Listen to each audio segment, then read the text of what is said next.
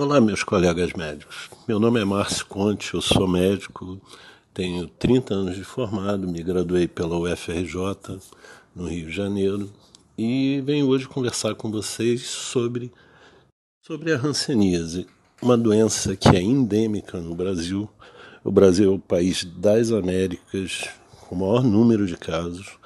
A África, infelizmente, não se tem estatísticas nem razoáveis para saber e a Índia e o Sudeste Asiático foi outra tragédia, ou seja, dois focos em, em lados opostos do planeta, mas que são trágicos. A gente aprendeu, todos nós aprendemos na faculdade, que a hanseníase se manifesta com lesões cutâneas, enfim. Aquelas lesões características que todos todos conhecem, não vai ficar repetitivo, mas o grande, a grande questão da hanseníase é a hanseníase é principalmente e medicamente importante por ser uma doença de sistema nervoso periférico. Você sabe que tem nervos que são constantemente afetados na face, o ramo zigomático do facial, no pescoço auricular posterior, nos membros superiores ulnar, mediano e radial, principalmente nas suas porções médias e distais, e nos pés o fibular, tibial posterior e o tibial anterior, em algumas situações também. Isso faz com que essa visão de ser apenas uma doença cutânea, e nós viemos com, com esse tipo de orientação desde a faculdade que não nos colocavam somente como uma doença cutânea, mas nós aprendíamos nos ambulatórios de dermatologia, na cadeira de dermatologia, dermatologia sanitária, enfim. E esquecemos que principalmente a hanseníase é uma doença incapacitante, uma doença que leva a lesões que são lesões de sensibilidade e de motricidade, principalmente desses nervos colocados é, anteriormente. Isso nos coloca, às vezes, em uma armadilha. O paciente sem lesão cutânea, curado clinicamente, está curado. Não, isso não é uma verdade. Esse paciente pode estar evoluindo para grau de incapacidade, como insensibilidade das mãos, que vão levar à perda de dedos e mãos, que a gente sabe que em 10 anos o percentual é muito alto, assim como principalmente o pé úlceras, ferimentos crônicos, osteomielite, perda de partes moles e ósseas do pé, deformidades como garras, pé caído, enfim. Eu, eu acredito que a sociedade brasileira e a sociedade médica brasileira ela tem uma responsabilidade muito grande nessa condição. Nós estamos nos habituando a colocar a culpa no Estado, nas condições quando nós mesmos não nos interessamos por esse tipo de paciente. Muito pelo contrário, até em alguns casos, alguns profissionais desprezam esse tipo de paciente. Quando nós estamos no nosso consultório particular e somos é, é, temos um paciente que tem uma doença de Dupuytren, que é uma deformidade em face palmar da mão, nós encaminhamos a um cirurgião de mão. Ele é um paciente que pode pagar o tratamento, ele vai ter uma cirurgia excelente, ele vai corrigir a deformidade da, da mão dele, ele vai ter fisioterapia e reabilitação no pós-operatório. Ou seja, nós damos o melhor tratamento que a medicina pode dar a um paciente. Quando nós vemos um paciente com hanseníase com uma deformidade na mão, nós tratamos a hanseníase e esquecemos a deformidade. Ou seja, nós mandamos ele ao posto de saúde, ele faz uma baciloscopia, enfim, todos os testes de sensibilidade. Termina o protocolo do Ministério da Saúde e nós esquecemos ele. Ele volta no nosso consultório e fala: não, volte ao, posto de saúde. O posto de saúde, evidentemente, por questões políticas, de política pública, não tem a condição de rastrear todos esses pacientes, as incapacidades que eles possam estar surgindo, os espessamentos nervosos, as síndromes compartimentais de nervos que possam estar aparecendo, abscessos caseosos no nervo. E essas, essas, essas condições incapacitantes se perpetuam. se perpetuam e esse paciente, de um paciente é, rancênico tratável, ele passa a ser um paciente rancênico tratado clinicamente e deixado à própria sorte com as deformidades dele. Ou seja, ele ele está condenado a repetir a história da hanseníase.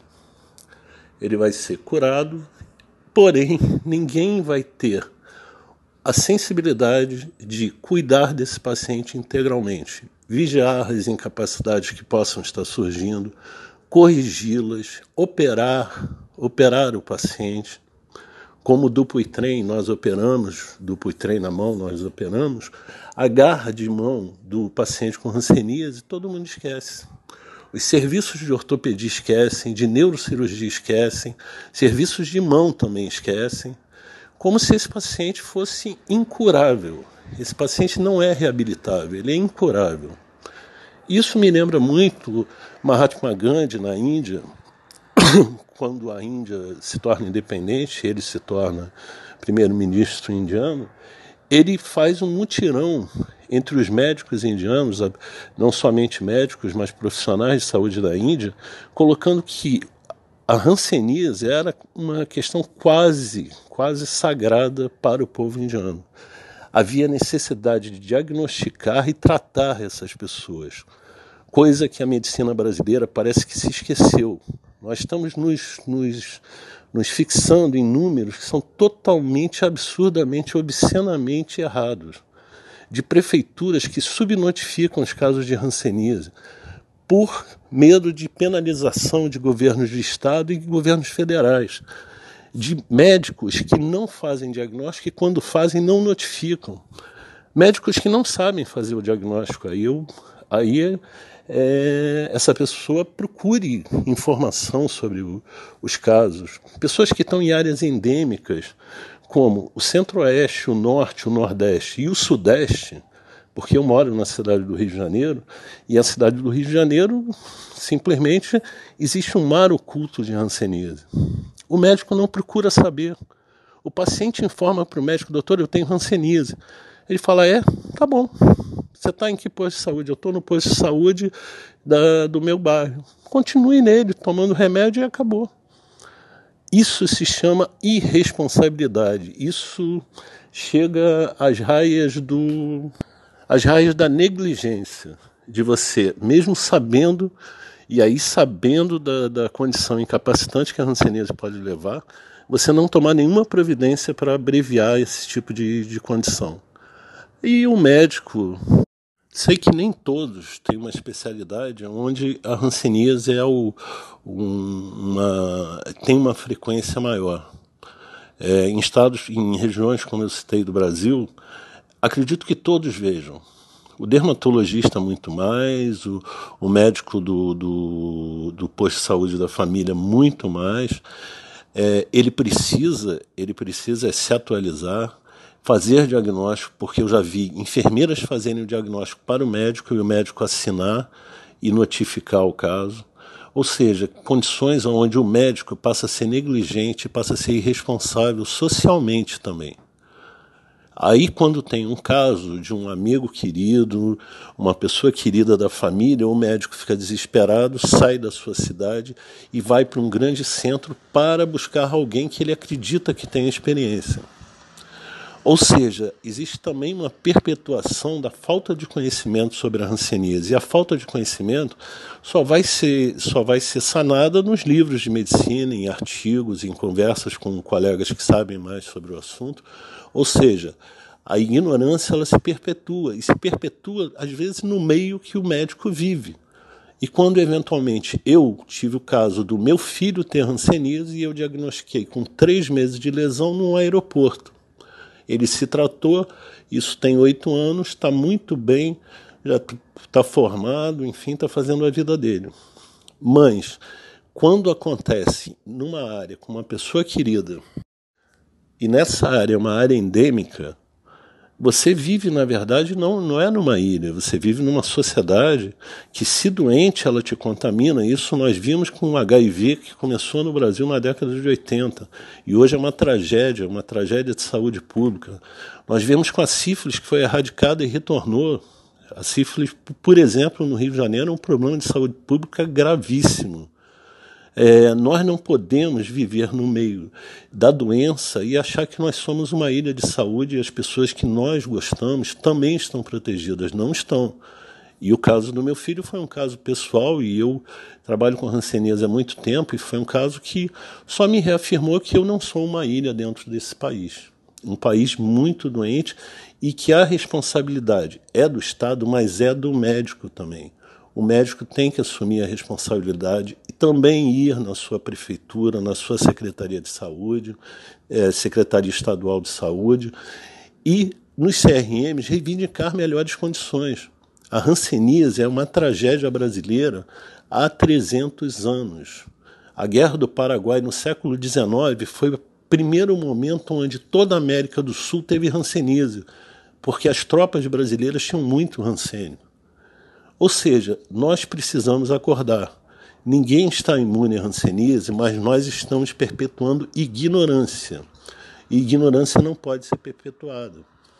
O avanço é dentro dos nossos consultórios, com os nossos fisioterapeutas, terapeutas ocupacionais, psicólogos, enfim, toda a rede de profissionais que, que nós temos de apoio, nós sermos exatamente a ideia de ponta de que a hanseníase é um problema brasileiro, um problema nosso, um problema social e que nós não estamos isolados disso e nem os nossos familiares. Eu espero que todos é, que tenham lido e ouvido eventualmente esse podcast é, se sensibilizem que nós não podemos mais olhar para uma sociedade miserável aidética, rancênica, sifilítica, tuberculosa e achar que isso é somente deles, que isso não nos atinge. Nós estamos brincando com algo muito sério. Ponto final. Esse conteúdo que vai ser exposto faz parte de, um, de uma estratégia da DAO é, na sensibilização de principalmente a, a, o grupo médico sobre a questão da hanseníase e a importância social, a importância médica para o país e para a nossa sociedade desse assunto. E eu, pessoalmente, sou voluntário, médico voluntário, e ajudo a dar nesses é, esclarecimentos ao meio médico.